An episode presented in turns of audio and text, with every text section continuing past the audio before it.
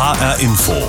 Sport Gestern gab es ja noch die letzten Spiele in diesem Jahr in der Fußball-Bundesliga, unter anderem mit dem 1:1 Unentschieden von Eintracht Frankfurt bei Mainz 05. Heute beginnt für die deutsche Fußballnationalmannschaft bereits die Vorbereitung auf die WM in Katar, die ja schon am kommenden Sonntag angepfiffen wird.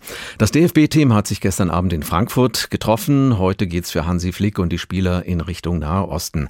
Tim Brockmeier aus der H-Info Sportredaktion. Wie genau sieht die Vorbereitung der Nationalelf für die WM aus?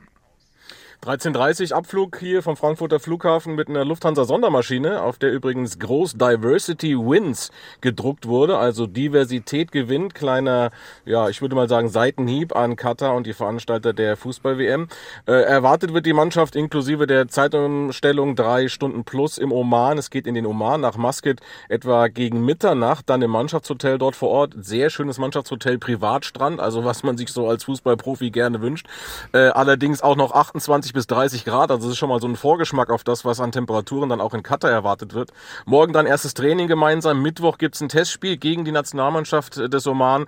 Und am Donnerstag geht's dann schon weiter nach Katar, weil dann ein paar Tage später ja schon das erste WM-Gruppenspiel dann gegen Japan ansteht.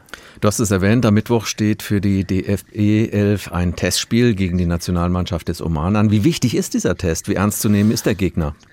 Ja, Nummer 75 der FIFA-Weltrangliste, das wird jetzt nicht der ganz große Prüfstein für die DFB 11. Es geht natürlich darum, sich möglichst in dieser kurzen Zeit, die man nur hat, einzuspielen, vielleicht den ein oder anderen Ablauf einzustudieren, sich kennenzulernen. Sind ja auch wieder einige neue dabei. Stichwort Mario Götze von Eintracht Frankfurt, nach fünf Jahren wieder zurück im DFB-Trikot. Also ich glaube, sehr viel erwarten kann man davon nicht, außer dass es eben so ein kleiner Aufgalopp wird für die WM dann.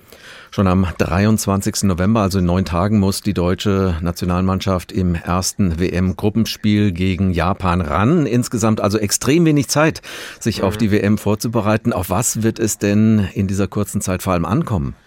Ja, das, das ist die ganz große Frage, finde ich übrigens für alle Mannschaften, nicht nur für die DFB 11. Ähm, diese kurze Vorbereitungszeit. Normalerweise sprichst du über drei bis vier Wochen WM-Vorbereitung, wenn man eine normale WM im Sommer hat. Da kannst du natürlich dich kennenlernen, da kannst du Abläufe einschleifen, Taktiken studieren und so weiter und so fort. Das wird jetzt für alle nicht möglich sein. Das heißt, die Mannschaft, die sich A am besten kennt oder in dieser kurzen Zeit am besten kennenlernt und am, am meisten lernt, wird einen großen Vorteil haben äh, bei der anstehenden WM. Also viel wird da nicht möglich sein zumal du jetzt auch nicht 24-7 jeden Tag trainieren kannst. Du musst ja auch ein bisschen auf Belastungssteuerung achten. Die Spieler sind sowieso schon auf dem Zahnfleisch nach diesem engen Terminplan in den letzten Monaten.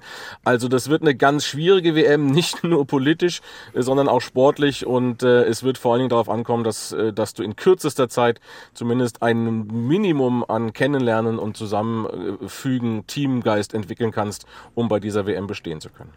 Auf nach Katar heißt es heute, die deutsche Fußballnationalmannschaft startet von Frankfurt aus zur Fußball-Weltmeisterschaft. Über die Vorbereitung auf diese WM habe ich mit Tim Brockmeier gesprochen aus unserer Sportredaktion. Vielen Dank, Tim.